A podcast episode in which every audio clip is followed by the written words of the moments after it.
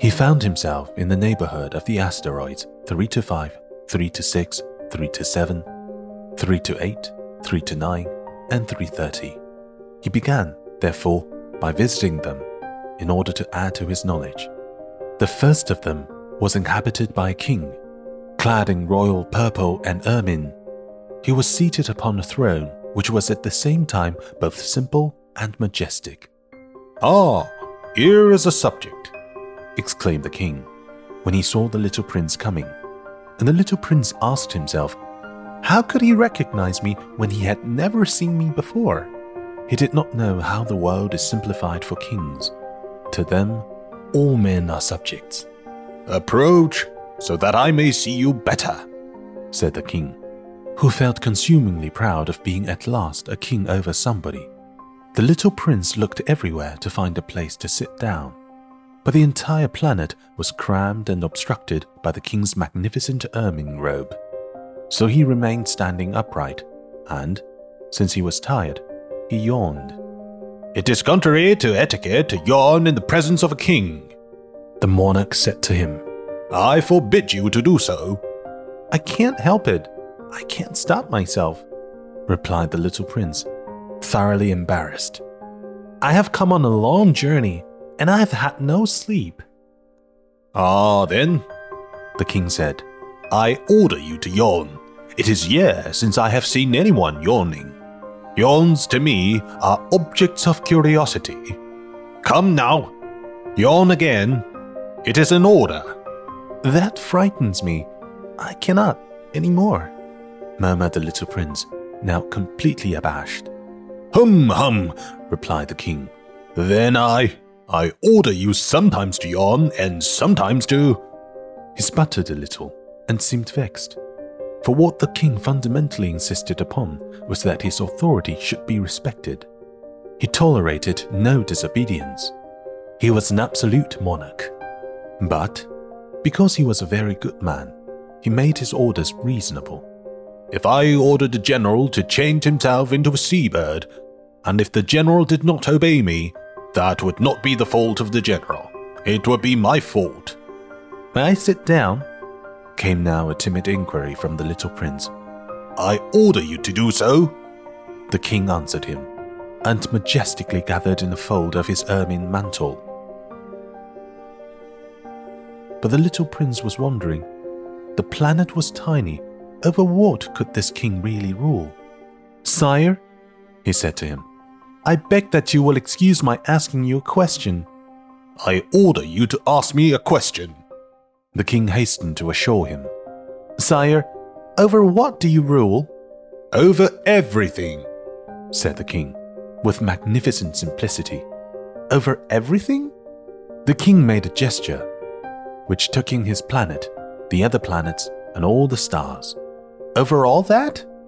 asked the little prince. Over all that, the king answered, for his rule was not only absolute, it was also universal. And the stars obey you? Certainly they do, the king said. They obey instantly. I do not permit insubordination.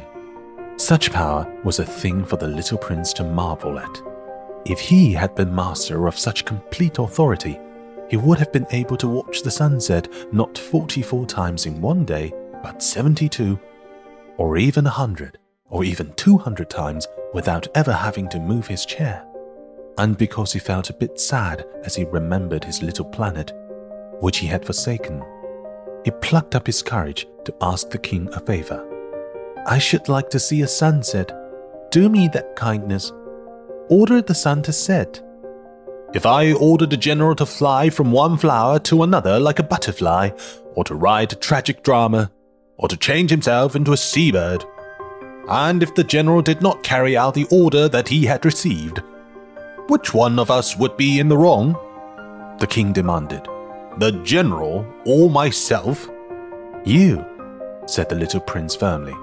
Exactly. One must require from each one the duty which each one can perform. The king went on. Accepted authority rests first of all on reason. If you ordered your people to go and throw themselves into the sea, they would rise up in revolution. I have the right to require obedience because my orders are reasonable. Then my son said?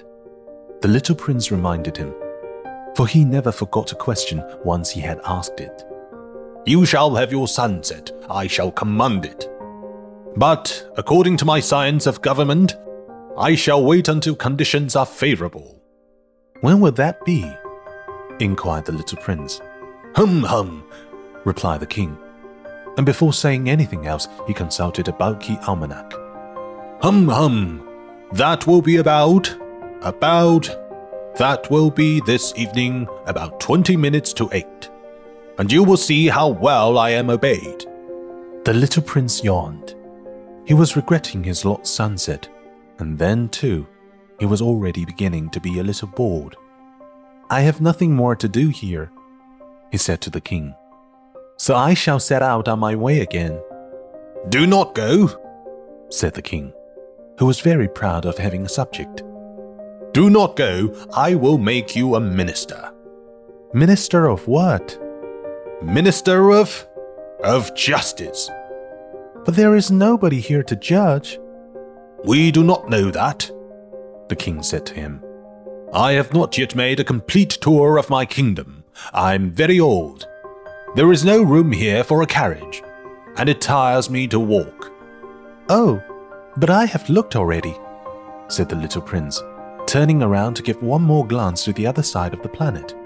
On that side, as on this, there was nobody at all. Then you shall judge yourself, the king answered. That is the most difficult thing of all. It is much more difficult to judge oneself than to judge others. If you succeed in judging yourself rightly, then you are indeed a man of true wisdom. Yes, said the little prince, but I can judge myself anywhere. I do not need to live on this planet. Hum hum, said the king. I have good reason to believe that somewhere on my planet there is an old rat. I hear him at night. You can judge this old rat from time to time, you will condemn him to death. Thus, his life will depend on your justice. But you will pardon him on each occasion. For he must be treated thriftily. He is the only one we have. I, replied the little prince, do not like to condemn anyone to death. And now I think I will go on my way. No, said the king. But the little prince, having now completed his preparations for departure, had no wish to grieve the old monarch. If your majesty wishes to be promptly obeyed, he said, he should be able to give me a reasonable order. He should be able, for example, to order me to be gone by the end of one minute. It seems to me that conditions are favorable. As the king made no answer, the little prince hesitated a moment. Then, with a sigh, he took his leave. I made you my ambassador, the king called out hastily. He had a magnificent air of authority. The grown ups are very strange, the little prince said to himself as he continued on his journey.